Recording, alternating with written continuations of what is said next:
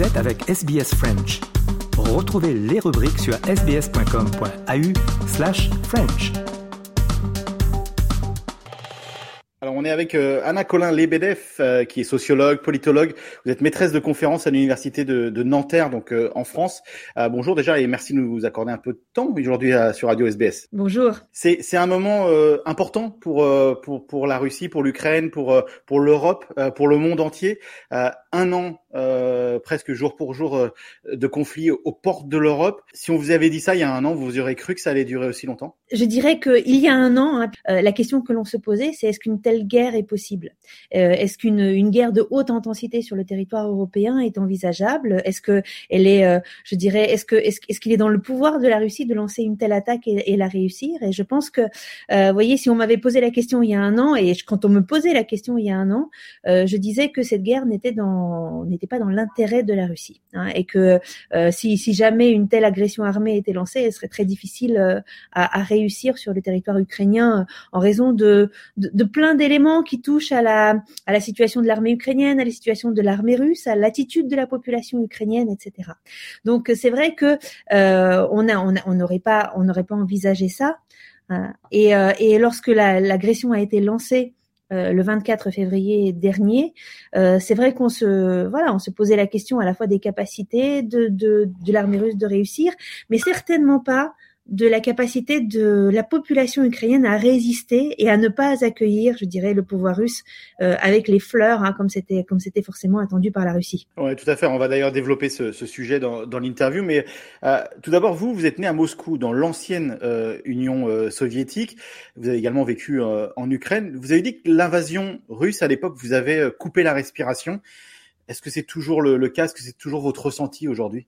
Bien évidemment, c'est-à-dire que c'est c'est totalement vertigineux de vivre ça euh, euh, au jour le jour et je pense que je ne, je ne parle pas de ma situation, mais je parle de la situation de d'énormément de gens hein, qui sont qui sont originaires de ces pays, de à la fois euh, à la fois en Ukraine, en Russie, mais aussi dans d'autres républiques d'ex-URSS. Et, et, et, ça, c'est vraiment quelque chose qui, euh, qui, qui est flagrant pour pour vous, vos compatriotes. ça a été vraiment un bah oui, vous, vous, avez bien souligné ce mot, ça a coupé le souffle vraiment à, à tout un, un pan de la population. Alors je pense que si cette si ça si ça a pu couper le souffle, c'est notamment parce que le discours de la proximité, et notamment de la proximité entre les deux sociétés, était quelque chose qui avait un sens notamment pour les Russes et les Ukrainiens. L'idée que c'est le plus proche voisin, c'est celui que l'on connaît, c'est celui dont on n'attend pas forcément une menace, était euh, imprégnée notamment chez la population ukrainienne. Hein. Quand on demandait aux Ukrainiens dans les années 2010 euh, quelles pensez-vous être les menaces pour votre pays euh, aujourd'hui et demain, ce n'est jamais une agression armée de la Russie qui qui venait en premier. Et donc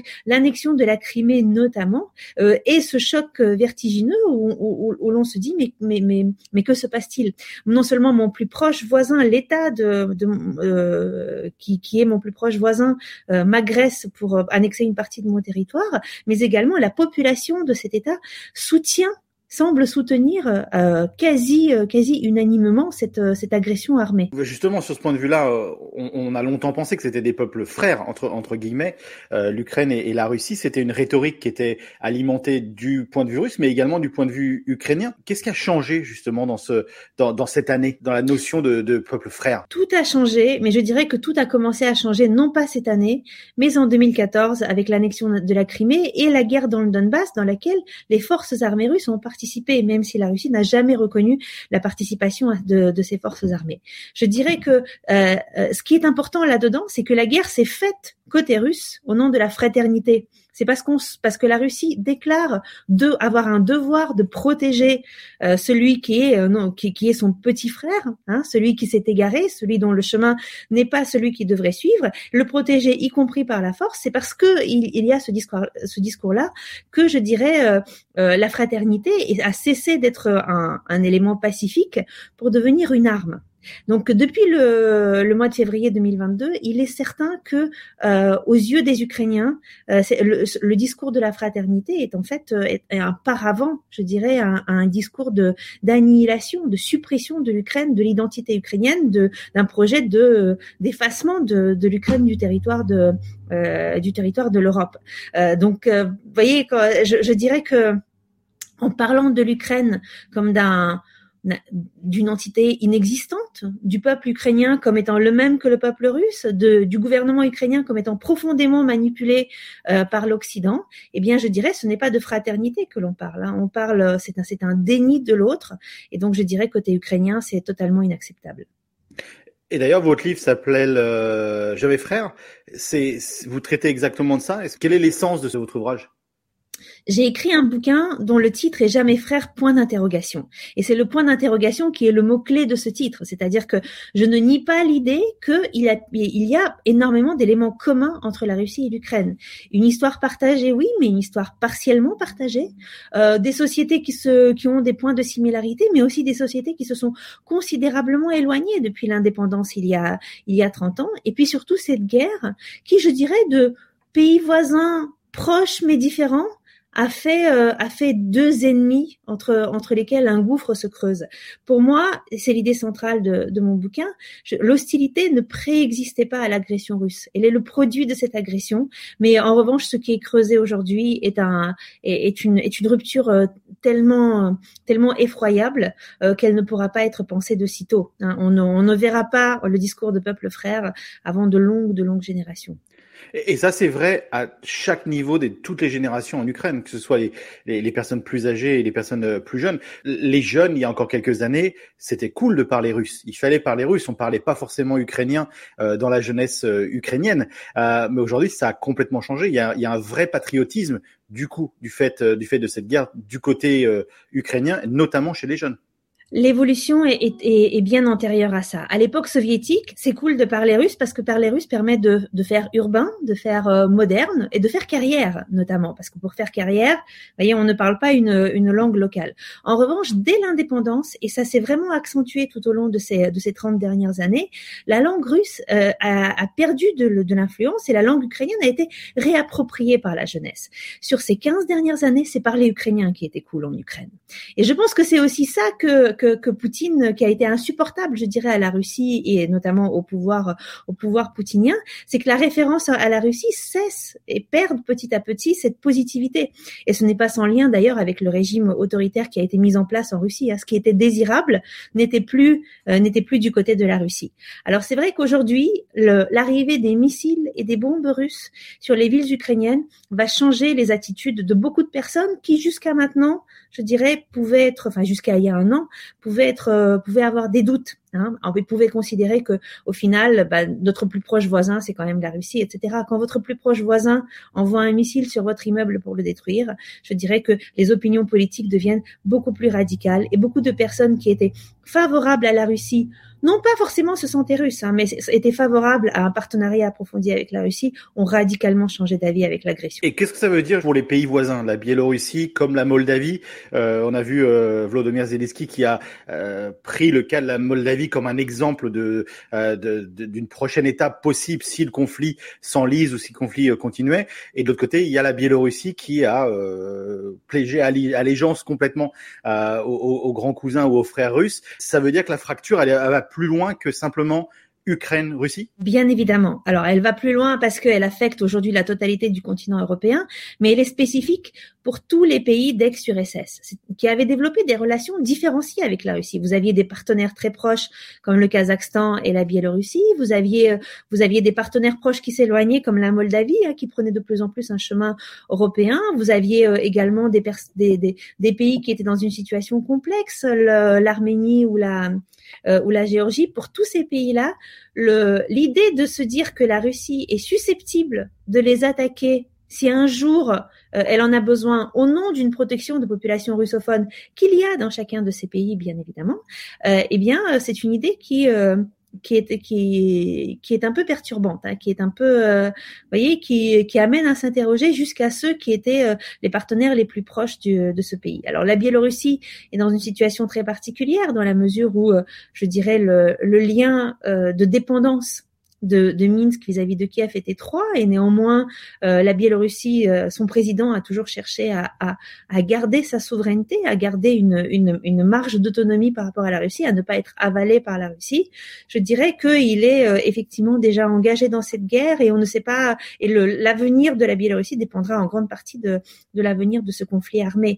Mais cette tectonique des plaques, elle est présente au niveau des des gouvernements qui commencent à se poser des questions, mais elle est présente aussi euh, aux, yeux des populations, parce que le discours des peuples frères ne, ne, ne concernait pas seulement l'Ukraine et la Russie. On parlait de la fraternité de la Russie avec tous les peuples, les 14 autres pays qui, euh, étaient les 14 autres républiques de l'Union soviétique. Et donc ce discours de proximité et de fraternité, de plus en plus de personnes dans les sociétés concernées commencent à voir l'oppression qu'il y a derrière, la domination qu'il y a derrière et la violence que c'est que ceci est susceptible de générer. Est-ce que réellement aujourd'hui quand on regarde ce conflit, est-ce qu'on pensait que l'Ukraine pouvait résister autant? Qu'est-ce qu'on a appris de ce conflit des deux côtés? De, de l'armée russe de l'armée ukrainienne, du peuple russe, du peuple ukrainien, des, des, gouvernements réciproques On a appris énormément de choses. Alors on a appris d'une part que l'affichage qui été donné par l'armée russe ne correspondait pas tout à fait euh, à la réalité, mais je dirais que ça a été une surprise pour des personnes qui euh, qui n'avaient pas étudié l'armée russe euh, tout au long de ces dernières années, parce qu'en réalité, je dirais la critique notamment sur la, la gestion de la ressource humaine dans l'armée russe, sur la, la, la critique de la corruption dans l'armée, de, de la des effets d'affichage qui ne correspondent pas aux réalités sur le terrain, on les entendait y compris en Russie assez abondamment ces dernières années. Nous avons voulu croire à la deuxième plus puissante armée du monde, en tout cas dans les pays occidentaux, et je pense que la réalité nous a donné un, une autre image de cette armée. Alors pareil pour l'Ukraine. L'Ukraine était complètement en dehors des radars de beaucoup d'observateurs, et notamment la transformation qu'avait euh, qu'avait connue l'État et la société ukrainienne depuis 2014 était restée je dirais, très largement visible, mais sans intérêt pour beaucoup d'observateurs. Je pense que la Russie n'a pas vu le renforcement de, euh, de l'État, le, les réformes des forces armées, mais surtout la très forte, je dirais, unification de la population qui euh, identifiait un agresseur, et l'agresseur, c'était la Russie depuis 2014. Donc on avait une société ukrainienne qui était prête. Alors bien évidemment, on a une société ukrainienne qui a été énormément aidée par les pays occidentaux et notamment en termes d'armement, ce qui n'avait pas été fait entre 2014 et 2022 où l'armée ukrainienne demandait déjà des armements en fait aux, pays occidentaux qui, lui qui lui étaient refusés. Mais en tout cas là, on a une population qui, euh, je dirais, a, a, démontré ce qui était en préparation, c'est-à-dire qu'elle est à la fois euh, euh motivée, Hein, elle est, euh, elle est convaincue en fait de la justesse de la cause qu'elle défend, et elle a aussi montré une certaine agilité. Et cette agilité est due au fait que, euh, eh bien, c'est toutes les couches sociales de la population ukrainienne qui sont aujourd'hui au combat. Vous voyez, les ingénieurs, les professionnels de l'IT, les professeurs d'université, des techniciens, des mécaniciens, des, euh, euh des, des, voyez, des, des plombiers des électriciens. Donc, on a un ensemble de compétences qui sont mises au service euh, d'adaptation et de, et, de, et de combat. Et ça, effectivement, bah, je dirais que euh, du côté de l'armée russe, on n'a pas cette diversité, on n'a pas cette capacité d'initiative, et ça peut expliquer aussi un certain nombre de différences sur le front. Et nous avons vu bien évidemment une différence dans la perception des populations de ce qui, euh, de, de ce qui se passe. Alors la question de la réaction de la population russe à la guerre ne peut pas être encore pleinement appréhendée parce que nous manquons d'outils dans un contexte de très grande oppression, avec une impossibilité d'aller interroger les gens sans les mettre en danger, eh bien, euh, voilà, il y a des choses que nous saurons euh, après la guerre sur la, les raisons pour lesquelles, par exemple, ben, un entrepreneur a cherché euh, à, à, à adhérer complètement au, au, projet poutinien en espérant chercher de, en tirer des avantages. Ou un autre entrepreneur a trouvé un moyen de protéger en fait ses employés de la mobilisation en les en, leur donnant des statuts différents, en les, faisant passer euh, au travail à distance, ou euh, la manière dont voilà dont certaines personnes se sont accommodées, et puis d'autres sont partis en émigration intérieure, et puis d'autres en fait ont tiré des bénéfices de la guerre. Donc tout cela, c'est des logiques complexes que nous ne comprenons pas complètement maintenant, euh, mais qui voilà qui sont créées aussi par ce que la Russie est devenue dans les dans les 20 années du poutinisme. Et c'est vraiment un conflit qui va donner du, du, grain à moudre, je pourrais dire, pour les historiens dans, dans, dans les décennies euh, à venir. Le rôle de Volodymyr Zelensky aussi, euh, si on le voit un peu de, de l'extérieur du conflit, euh, c'est un peu ce super héros. C'est d'ailleurs le, le, le, sujet du film qui sort un peu sur lui, sur euh, le super power de, de Zelensky. Comment il est vu au sein du pays en Ukraine et bon pas forcément en Russie parce qu'il est vu comme comme un ennemi, mais, mais cette image du leader super présent dans ses habits militaires, à quel point ça c'est c'est important aujourd'hui? Alors, lorsque la guerre démarre, en tout cas lorsque l'agression démarre en février 2022, euh, Zelensky a un taux de soutien relativement faible dans, au sein de la, de la population ukrainienne et fait l'objet de beaucoup de critiques, comme font l'objet de beaucoup de critiques systématiquement tous les présidents ukrainiens. Hein, les Ukrainiens sont éternellement insatisfaits de leur personnel politique, les considèrent corrompus, incompétents, mais tous autant qu'ils autant qu'ils sont.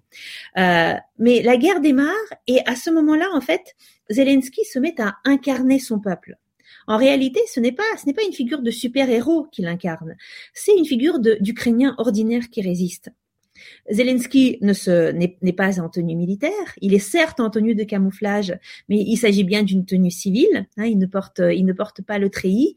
Il est cet Ukrainien ordinaire qui résiste à sa manière et qui surtout, en fait, je pense que le geste fort, ça a été de rester en Ukraine, et de dire bah en fait nous ne voulons pas nous ne voulons pas nous enfuir euh, nous nous voulons résister. Et ça la la population ukrainienne lui a été extrêmement reconnaissante de cela. Elle a été portée par sa par son énergie portée par l'idée aussi que les institutions résistaient hein. le président était présent le, les parlementaires étaient présents le premier ministre était présent donc l'État était toujours là. Et puis aujourd'hui je dirais il y a une deuxième figure de Zelensky qui est le Zelensky négociateur et ses capacités de communication et notamment sa capacité à communiquer en fait cette énergie et cette détermination aux occidentaux euh, ont énormément ont énormément joué également. Donc pour les Ukrainiens, ce Zelensky là est un atout parce qu'il permet d'assurer le soutien de la communauté internationale à son peuple en incarnant quelque chose. Donc pour l'instant, les Ukrainiens se reconnaissent là-dedans. Ce qui ne veut pas dire, vous voyez, qu'au jour où la guerre se termine, euh, il y aura un, culte de la personnalité de Zelensky. Il n'y a, pas de culte de personnalité de Zelensky euh, euh, aujourd'hui. Les Ukrainiens disent c'est mon président, mais je n'oublie pas d'être vigilant à son égard. Et le jour où il fait quelque chose qui fasse qu'il n'incarne plus l'Ukraine, eh bien, je dirais, il n'y aura plus forcément de soutien. Mais l'Ukraine a eu bien évidemment de la chance d'avoir d'avoir un président comme ça au moment où l'agression russe a lieu. Oui, tout à fait. Hein, Est-ce qu'on peut vraiment diviser ce conflit comme la méchante Russie et l'héroïque Ukraine? Justement, on parle de, Zelensky qui transmet cette image euh, du, héros, en tout cas à l'extérieur. Hein. on l'a vu euh, euh, dans ses relations d'ailleurs récemment avec Joe Biden qui lui rend visite. Enfin, est-ce qu'on peut vraiment avoir cette division claire et nette? Il y a aujourd'hui quelque chose qui est clair et net, et je pense qu'il n'y a pas d'ambiguïté là-dessus, c'est qu'il y a un agresseur et un agressé. L'Ukraine n'a rien fait pour provoquer cette agression. Les prétextes qui ont été utilisés par la Russie, euh, je dirais les prétextes de courte, de courte durée, génocide des populations dans le Donbass, etc., qui ont justifié la date de, de l'annexion armée, ne correspondent à aucune réalité côté ukrainien. Et ça, la preuve en a été apportée. Donc de ce côté-là, si vous voulez, cette guerre, cette guerre est claire. Après, dans, la conduite de la guerre, on a bien évidemment, vous voyez, une, violence qui s'exerce des deux côtés. À ce jour, les organisations euh, non gouvernementales, qui sont toujours très vigilantes vis-à-vis de ce qui se passe sur le, front des, des deux côtés, ont constaté des crimes de guerre massifs côté russe et ont constaté euh, quelques crimes de guerre, mais plutôt ponctuels côté ukrainien. Donc, vous voyez, on a, on, se pose aussi la question du caractère systématique ou, des dérives lorsqu'un crime de guerre euh, arrive. Mais en tout cas, les violences à l'égard des civils sont, d'après les informations dont nous disposons aujourd'hui, exclusivement du côté de la Russie. Est-ce qu'on peut craindre d'un point de vue européen une extension du conflit? C'est un peu ce qu'on entend euh, comme, comme, crainte dans les, dans, les mois, dans les, dans peut-être dans l'année à venir.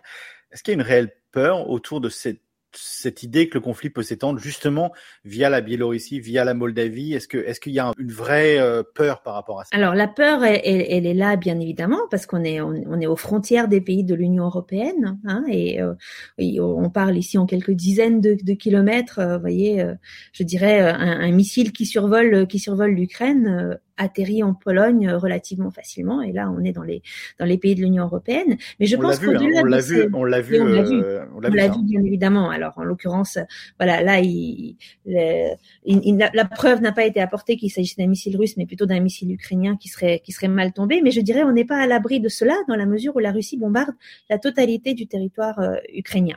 Alors, au-delà de ça, au-delà, vous voyez, des accidents qui pourrait provoquer un engrenage. Je pense que la question pertinente à se poser et que beaucoup de gens se posent, c'est celle des objectifs de la Russie dans les discours qui sont faits à répétition par le président, par le président russe, l'Ukraine n'est pas désignée comme adversaire. L'Ukraine est désignée comme un objet manipulé par le vrai adversaire, qui est l'Occident collectif et notamment, et notamment l'OTAN. Et je dirais que, vous voyez, ce discours-là est, est, répété euh, à la classe politique, il est répété, au, il est répété aux combattants, il est répété à la population. Nous avons les, les blogueurs pro-pouvoir, euh, les blogueurs militaires pro-pouvoir qui sont très influents aujourd'hui euh, dans la diffusion d'informations dans cette guerre, qui ne cessent de répéter que sur le terrain, en fait, ils ne combattent pas des Ukrainiens, que les soldats qu'ils rencontrent sont des soldats à, à peau noire et qui parlent anglais ou alors qui sont des soldats qui parlent polonais.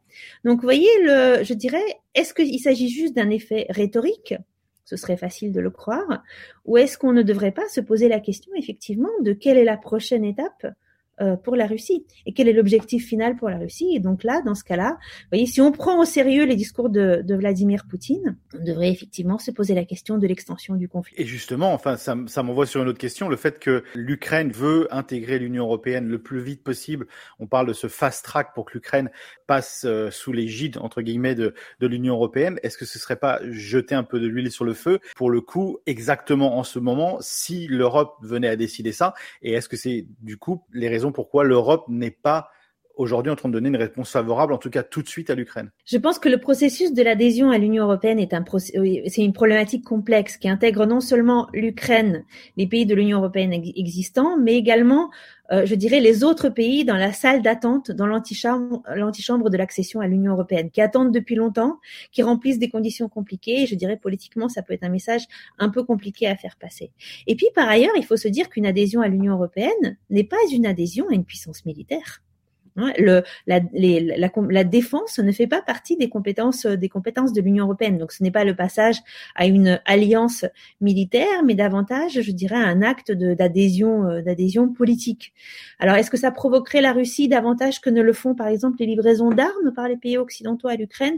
Je ne pense pas. Hein. Je pense que ça entérinerait une certaine une certaine vision de euh, une, une, certaine vision de, de de la situation internationale mais euh, autre élément dont il faut dont il faut avoir conscience, l'Union européenne n'existe pas comme acteur des relations internationales pour la Russie.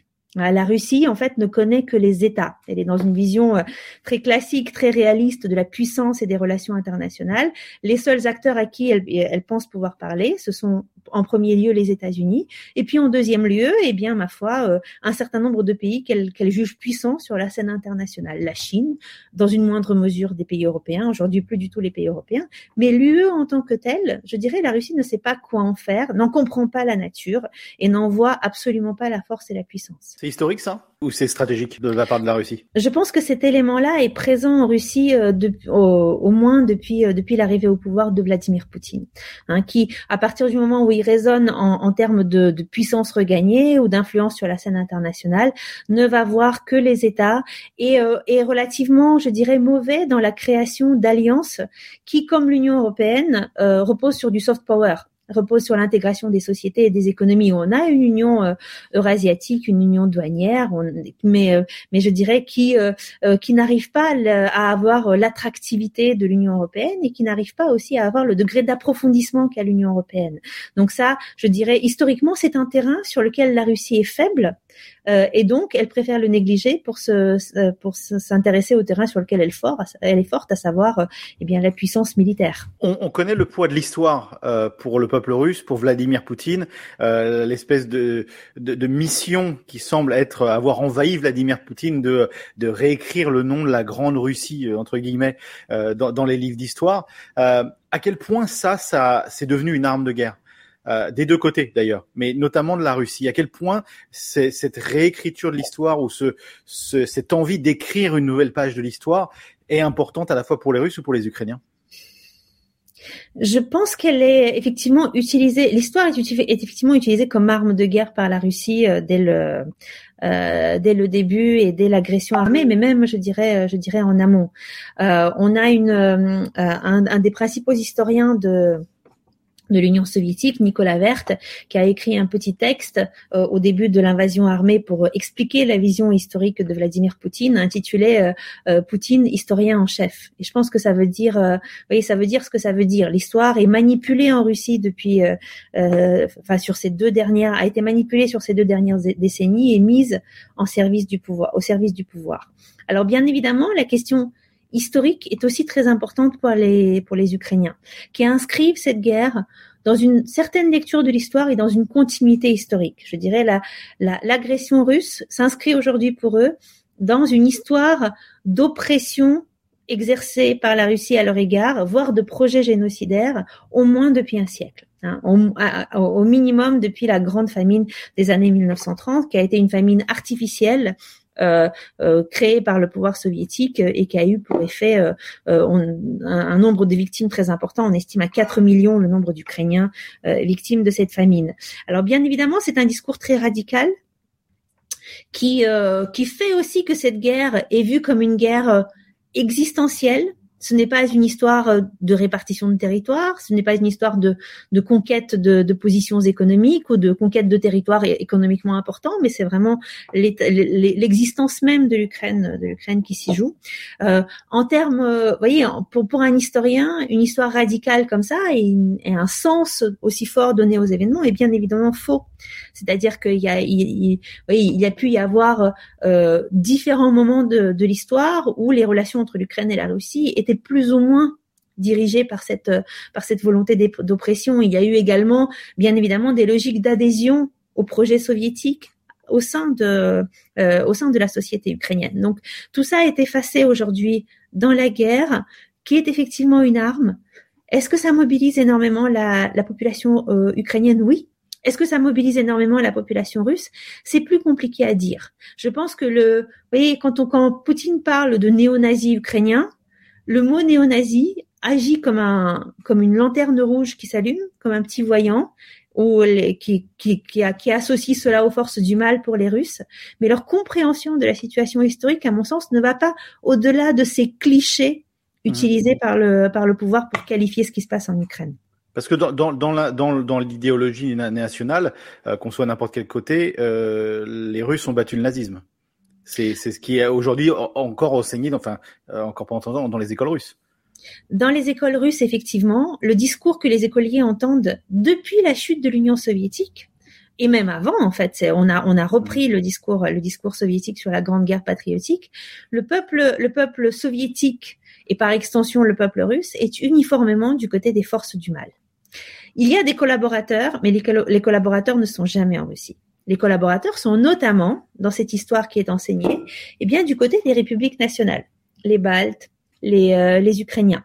Ce que cette histoire néglige de nous dire, c'est que aussi bien une partie de l'Ukraine que les États baltes ont en fait été rattachés à la Russie dans la violence au moment de la Seconde Guerre mondiale, et que l'histoire de cette guerre est bien évidemment pour eux beaucoup plus complexe qu'elle n'a pu l'être euh, à l'intérieur de la Russie. Mais ça néglige aussi, par exemple, toutes les questions de collaboration qu'il y a pu y avoir à l'intérieur de la société russe. Cette histoire-là n'est pas écrite. C'est pour ça que nous n'avons, voyez, nous n'avons pas d'éléments euh, tangibles aussi à opposer à la euh, à la Russie. Alors nous les avons, hein, parce qu'il y a des travaux historiques qui questionnent cette cette, cette, cette collaboration, mais les archives sur ces questions-là sont fermées. Les historiens ont l'interdiction d'aborder ces thématiques. Et donc, euh, les Russes ordinaires n'ont aucune chance de se poser la question, est-ce que nous avons été si uniformément que ça du côté du bien? En quoi, cette guerre a changé votre quotidien à vous? Vous êtes basé à Paris, vous faites des études sur euh, le, post-soviétisme. Euh, forcément, ça a changé un peu le cours de l'histoire pour vous aussi également. Mais au quotidien, ça change quoi? Vous êtes, bah, vous nous parlez là, vous parlez à l'Australie, mais ça a changé pas mal de choses pour vous aussi. Je travaille sur la, sur la guerre depuis 2014. Hein. Les combattants de cette guerre sont mon objet de recherche depuis, euh, depuis 2014. Donc pour moi, elle n'est pas, elle n'a pas démarré il y a un an. Hein. Mais bien évidemment, ce qui a changé sur cette dernière euh, année, c'est que un sujet qui était un sujet de niche, qui n'intéressait pas énormément euh, les, médias en dehors des, correspondants qui étaient, spécialisés sur la question, eh bien, c'est devenu un sujet qui préoccupe la totalité de, de la communauté de journalistes Hein, euh, qui préoccupe énormément aussi aussi beaucoup les décideurs et donc euh, voilà la guerre s'est rapprochée de nous et donc les demandes sont euh, sont extrêmement intenses alors l'une des conclusions que moi j'en tire c'est que nous avons négligé en France de former un nombre suffisant de chercheurs et d'experts euh, sur ces pays-là. À partir des, années 1990, la guerre, la guerre froide était terminée, puis on a considéré que bah, c'était plus un sujet. Hein. Et d'autres sujets sont revenus, sont devenus à la mode. D'autres programmes de formation ont émergé et les études euh, post-soviétiques ont manqué de financement, ont manqué de personnel, ont manqué de postes pour que les personnes puissent avoir euh, un travail derrière et la demande sociale n'était pas très importante. Donc nous en payons aujourd'hui le prix. Alors pour nous, la conséquence, c'est que comme on est peu nombreux, on est extrêmement sollicité, que nos universités ne savent pas non plus trop, trop quoi faire face à cette, euh, à cette, à cette demande, hein, cette demande de connaissances et que et qu'aujourd'hui on se repose la question bah, est-ce qu'on a est-ce qu'on a besoin de chercheurs euh, dans les dans les disciplines fondamentales par exemple qui travaillent sur la politique russe et sur la société russe même au moment où il se passe rien? Est-ce qu'on a besoin de spécialistes de la Moldavie? Est-ce qu'on a besoin mhm. de spécialistes de la Biélorussie? Et qui étaient complètement marginaux je pense dans la dans le dans le, dans l'espace académique euh, français euh, et européens. Et aujourd'hui, on constate à quel point on a on a besoin de ces compétences. Donc, on est sursollicité, mais je pense que c'est un c'est un signal important envoyé aussi sur les, nos études sur toutes les zones du monde. Hein. c'est à euh, il, il, est important de, de garder et de développer cette expertise parce qu'il y a un moment où euh, tout d'un coup on a besoin tout d'un coup on a besoin de gens qui qui suivent le terrain depuis depuis plusieurs années qui ne le qui ne le découvre pas et on va plus vite en fait quand on suit un terrain depuis euh, depuis plusieurs années. Donc nous on continue, c'est aussi euh, quelque part notre implication dans la guerre. Mm-hmm. Euh, le président Macron avait a été très clair sur le fait qu'il faut continuer à parler. Il faut continuer à parler pour les deux camps, que ce soit à l'Ukraine ou à la Russie, qu'on sortira de cette guerre avec une, une négociation, qui a toujours une fin de guerre. de toute façon, il faut toujours penser à l'après, même en période de guerre. Est-ce que c'est votre point de vue? Et je veux dire la question à, plusieurs milliards de dollars, comment on sort de cette guerre? Alors la question à plusieurs milliards de dollars, malheureusement, je n'ai aucune possibilité d'y répondre. Sinon, je pense que je serais en position de plusieurs milliards, en possession de mhm. plusieurs milliards de dollars, ce qui n'est pas le cas. Alors euh, oui, le, je dirais le, le, président Macron est dans une posture euh, diplomatique hein, de, maintien du dialogue. Alors, euh, les diplomates vous diront que c'est le métier des diplomates de chercher à parler euh, par tous les moyens parce que c'est l'outil dont ils disposent. Chercher à parler, chercher à influencer, chercher des leviers d'action, etc. vous voyez, moi, mon, je dirais, mon, ma préoccupation, je, je ne porterai pas de jugement là-dessus. Ma préoccupation, c'est de chercher à comprendre. Et chercher à comprendre est un enjeu tout aussi important pour nous. Par exemple, aujourd'hui, vous voyez, comprendre ce qui se passe à l'intérieur de la Russie se résume très souvent à dénoncer un mhm. certain nombre de choses. Or, je pense qu'on a besoin, vous voyez, de se mettre aussi dans la logique à la fois du russe ordinaire, à la fois du gouverneur de région, et, et pas seulement dans la tête de Vladimir Poutine. Il faut se mettre de la, dans la tête de plein de gens pour connaître l'évolution possible de, de, ce conflit. Et la question de, de l'allégeance, par exemple, des élites à différents niveaux, est une question pour moi centrale pour comprendre, la, pour anticiper la fin de la guerre. C'est-à-dire à quel moment, par exemple, le, et à quelles conditions le, les différentes élites économiques, politiques, administratives, etc., cessent de soutenir les actions du pouvoir. Donc ça, c'est le type de question, vous voyez, auquel moi je cherche, je cherche à répondre. Mais, justement, si je vous interromps juste 30 secondes, on, on, a essayé au tout début de la guerre de mettre la pression sur les oligarques, d'essayer vraiment de couper euh, tout ce qui était euh, les oligarques à Londres, les bateaux, les, les revenus, etc., etc. Est-ce qu'aujourd'hui on peut dire que ça a été efficace pour au moins affaiblir la Russie? Ou euh, ça a été un peu un, coup de couteau euh, dans l'eau comme ça? L'objectif de, des sanctions contre les oligarques était double. Il y avait effectivement l'idée que ces acteurs pesaient dans le, pour le pour, sur le pouvoir, et aussi l'idée de, marquer symboliquement, en fait, pour nous, hein, ce, ce, ce, dans quoi on s'engageait. Hein. la fonction des sanctions est aussi symbolique euh, vis-à-vis de de nous-mêmes. Alors moi, mon interprétation, c'est qu'on s'est pas adressé aux bons acteurs. Pour moi, il n'y a pas d'oligarque en Russie, euh, en Russie aujourd'hui, au sens où il y a effectivement des personnes qui ont des grandes fortunes, mais ces personnes n'ont pas d'autonomie politique et n'ont pas l'oreille du pouvoir. Elles sont, elles sont, je dirais, des exécutants des ordres qui sont donnés par le pouvoir et, et leur, euh, leur bien-être économique reste dépendant de leur allégeance du Kremlin. C'est vraiment ça qui, euh, voilà, qui, qui, qui, leur permet de garder leur, leur position et leur, et leur, et leur fortune. Euh, donc, pour moi, vous voyez, je dirais, il ne s'agissait pas forcément d'acteurs d'acteurs pertinents. En revanche, les autres sanctions qu'on a qu'on a pu qu'on a pu élaborer ont touché effectivement, ont atteint leur but au sens si leur but est de euh, d'affaiblir suffisamment l'économie russe pour ne pas lui permettre de conduire efficacement cette guerre. Alors là, on a une question de timing en réalité, c'est-à-dire que la Russie euh, dispose d'une sorte d'airbag, d'une enveloppe de, de, de, de, ressources, de ressources financières accumulées grâce aux ventes des hydrocarbures et des matières premières tout au long de ces années, qui pour l'instant en fait, eh bien cet airbag est vidé pour pouvoir euh, pour pouvoir euh, euh, distribuer des ressources, mettre en place une production d'armement, euh, payer des soldes jugées faramineuses pour la pour la Russie aux combattants qui sont qui sont sur le terrain, etc., etc. Sauf qu'en fait l'airbag se vide petit à petit et les sources de pour le, pour le remplir à nouveau, je dirais, ne sont plus là avec, euh, avec les sanctions.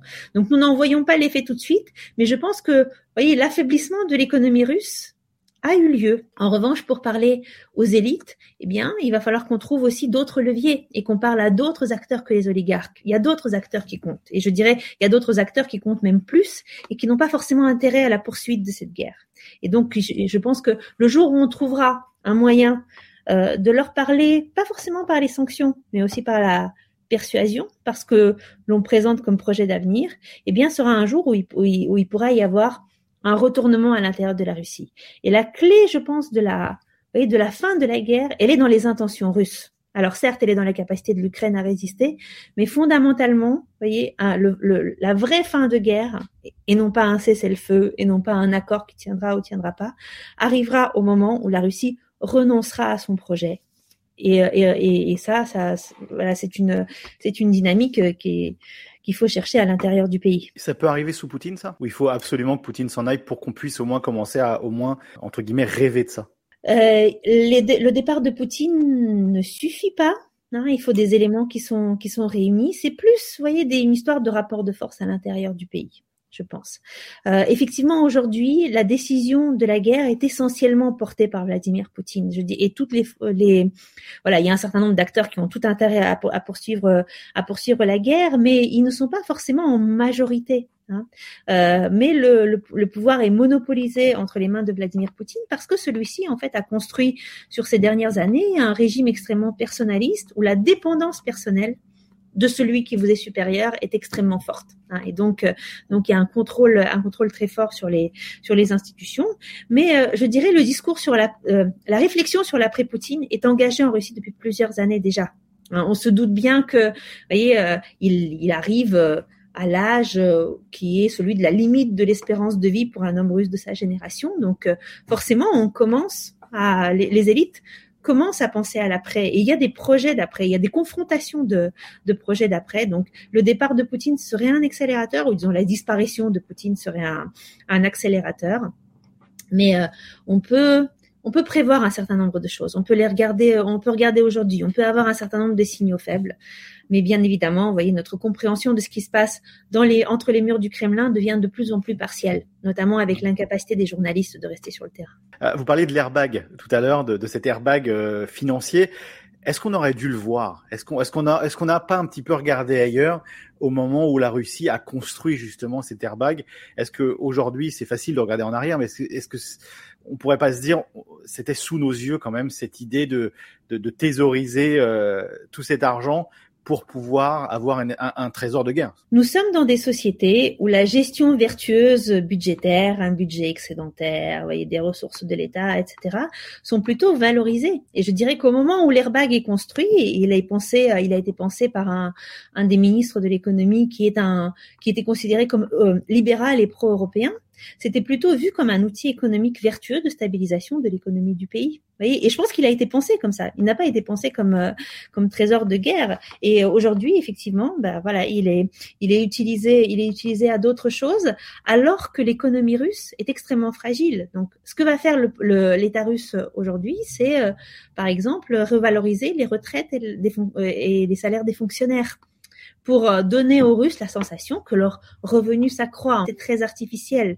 L'économie, euh, l'économie décline. Les secteurs productifs sont dans une situation, euh, dans une situation catastrophique. Il y, il y aura un peu de il y aura des, ressources à tirer de l'économie de guerre. Hein. il y aura des contrats juteux pour un certain nombre d'entrepreneurs, mais ça, mais la population russe, elle, ne va cesser de s'appauvrir comme elle l'a fait en fait depuis euh, près de dix ans. Depuis près de dix ans, les revenus réels des Russes déclinent. Donc oui, on, aurait pu se poser la question de l'usage de ce, de ce fonds de stabilisation, mais je pense que l'usage aurait aussi pu être tout à fait pacifique avec un autre mode de gouvernement et d'autres priorités.